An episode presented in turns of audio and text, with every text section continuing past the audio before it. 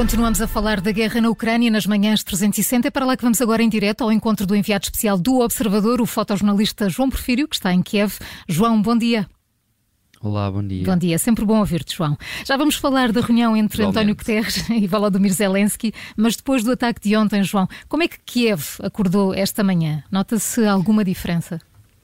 Não, uh, e não me surpreende que não se note essa diferença, porque desde o início todos sabemos e todos vimos que o povo ucraniano, uh, desde o início, desde o primeiro minuto, é bastante resiliente uh, e bastante confiante de que vão ganhar esta guerra e que esta guerra acabará um dia com a vitória, com a vitória da Ucrânia e, portanto, o mesmo movimento de, de, de pessoas e, e, e, carros no centro da cidade, as pessoas estão a ir, a, estão, estão a deslocar-se para os seus trabalhos. Um, há pessoas a passear na rua, está um dia uh, lindo aqui em Kiev, as temperaturas convidam a que as pessoas saiam de casa, uhum. apesar de, de, estarmos na situação em que estamos, está um sol, não há nuvens no céu, uh, um, já não há neve, ou seja, uh, aqui a primavera parece que está a chegar à Ucrânia e, e, e de facto não há um, nenhum, nenhum indicador de que o ataque de ontem ao final do dia tenha mudado alguma, algum, alguma percepção dos ucranianos sobre, sobre esta invasão. Portanto, não há uh, nenhum aumento do, do, sentimento de vulnerabilidade. Nada, nada mudou também nesse aspecto, João. Não, também não. Este, o sentimento de, de resiliência parece que cresce de dia para dia. Uh, eu estou-me sempre a repetir, mas na primeira vez em que o observador cá esteve, esse sentimento era bastante uh, alto uh, e parece que esse, que esse sentimento de que vão ganhar, de que a Ucrânia vai superar esta guerra, aumenta de dia para dia. Isto é, é até impressionante e, e em termos humanos é impressionante como é, que, como é que os ucranianos conseguem ter esta força dia para dia, apesar de todas, todos os dias, há mais de dois meses, uh, todos os dias há notícias de mais mortos, de mais prédios destruídos, de mais aldeias tomadas pelos russos. Portanto, é impressionante como é que. Uh, a resiliência, não é? É verdade. E, e, pronto, e não foi o ataque de ontem que, que vai mudar isso. Tu estiveste no local das explosões, João. O, o que é que viste? Um, um, o ataque foi direcionado para uma antiga fábrica de artigos militares. Esta fábrica já tinha sido bombardeada uh, também quando o observador cá tinha estado, portanto há cerca de um mês e meio. Já é a segunda vez que esta, esta antiga fábrica é, é atingida, mas parece que o alvo, sendo esta fábrica, o, o, os dois mísseis de cruzeiro atirados da Crimeia uh, atingiram dois prédios residenciais e todos os prédios à volta ficaram, obviamente, uh, com grandes danos desses, de, desses dois mísseis que caíram e que estavam visíveis no passeio junto ao prédio onde, onde nós estivemos ontem. Aliás, uh, o, o, assessor do ministro do Interior da Ucrânia fez questão que os jornalistas internacionais descessem até bem perto do prédio onde ainda estava a fumegar. Uh, para que os jornalistas vissem com os seus próprios olhos um míssil russo com as inscrições russas.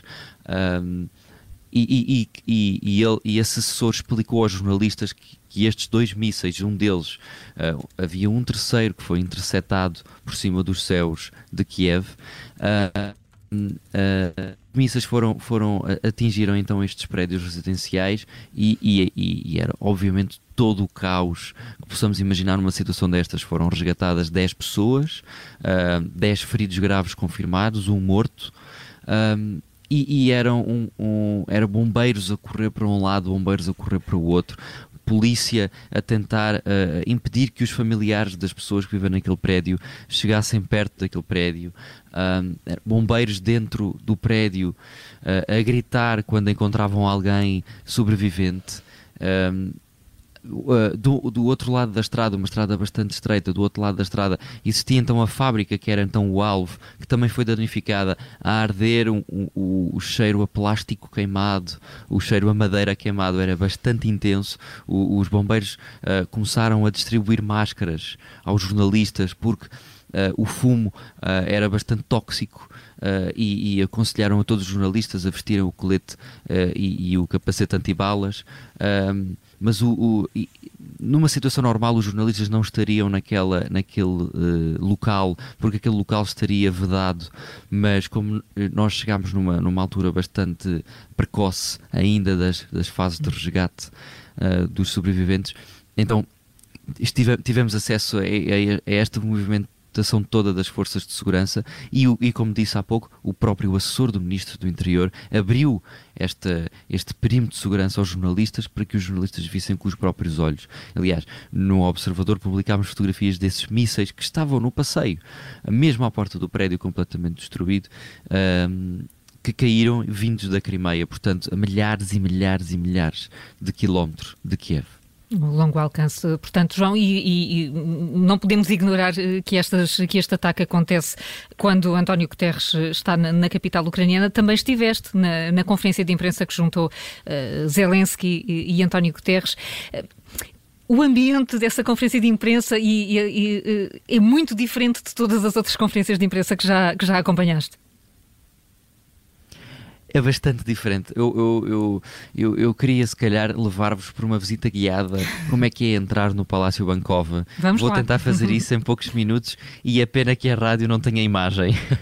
Mas. Um, Mas tem a tua descrição e, o teu, e o teu olhar. Vamos lá então.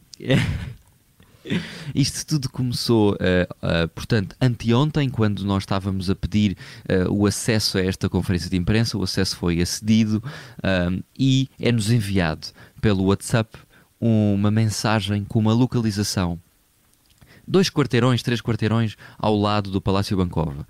É-nos dado uma hora e nós temos que estar imperativamente a essa hora, nessa localização. É, é, nós chegamos, tínhamos uma pessoa à nossa espera, um, um militar uh, ucraniano, que, verificou o nosso nome na lista, verificou os nossos passaportes uh, e verificou a nossa credencial uh, desde que estamos aqui a cobrir este conflito. Entramos então, vamos então na rua, estas ruas que estão fechadas à volta do palácio, todas as ruas estão fechadas, grandes carros blindados, portanto, grandes tanques tudo, tudo muito bem protegido à volta deste palácio.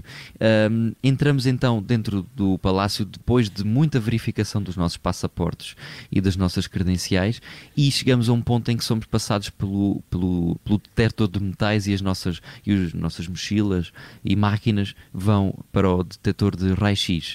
Uh, aí para nossa surpresa, somos obrigados a deixar todo o tipo de, de acessório que tínhamos, e com isto falo de relógios, uh, telemóveis, maços de tabaco, uh, fones para, os, para, para, para, o telemóvel, uh, todo o tipo de acessórios que não que não uh, seja importante para o nosso trabalho. Apesar do nosso trabalho ser bastante importante a internet e o telemóvel, uhum. fomos obrigados a deixá-los lá.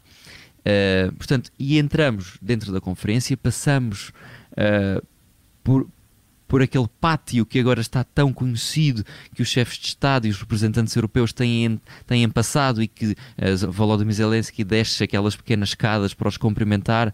Já vimos todas estas imagens, certamente. Passamos por aí, contornamos esse edifício todo.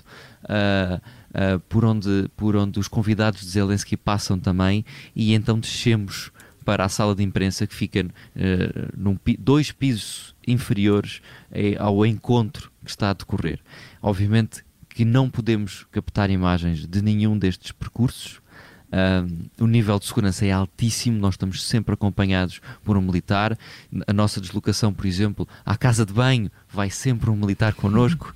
Uh, nós não podemos sair daquele edifício, é, é impossível nós termos acesso ao, ao, exterior, não há internet, não há rede telefónica, portanto é um, é um, é um, é um ambiente bastante tenso. Uh, uh, para trabalhar. Por exemplo, uma, em nota de, de curiosidade, a, a sala é revista cada vez que o Presidente está a minutos de entrar, a sala é revista por, por dois ou três militares, vão confirmar tudo. E um promenor muito interessante para terminar, que estamos mesmo em cima, uh, todas as canetas da sala da conferência de imprensa são confirmadas tirando a tampa, porque uh, as canetas podem ser uma, uma arma um detonador. Ou seja, pode haver uma Exato. Sim. Então todas as canetas da sala são confirmadas uma a uma pelos militares. João, obrigado por essa viagem. Foi muito interessante. Olha, e o que vão fazer hoje, João? Uh, hoje iremos novamente agora, sim, para à concluir. zona uh, das explosões. Sim. Vamos sim à zona das explosões, a, a ver Uh, falar com provavelmente uh, mais um, um, alguém que nos possa explicar o que é que possa ter acontecido uh, ontem à noite de uma forma mais clara e mais calma do que, do que no, no calor dos acontecimentos. Muito bem, João Porfírio, fotojornalista do Observador, um dos nossos enviados especiais à Ucrânia, que está em Kiev com o jornalista Carlos Diogo Santos. João, fiquem bem, em segurança, continuação de bom trabalho.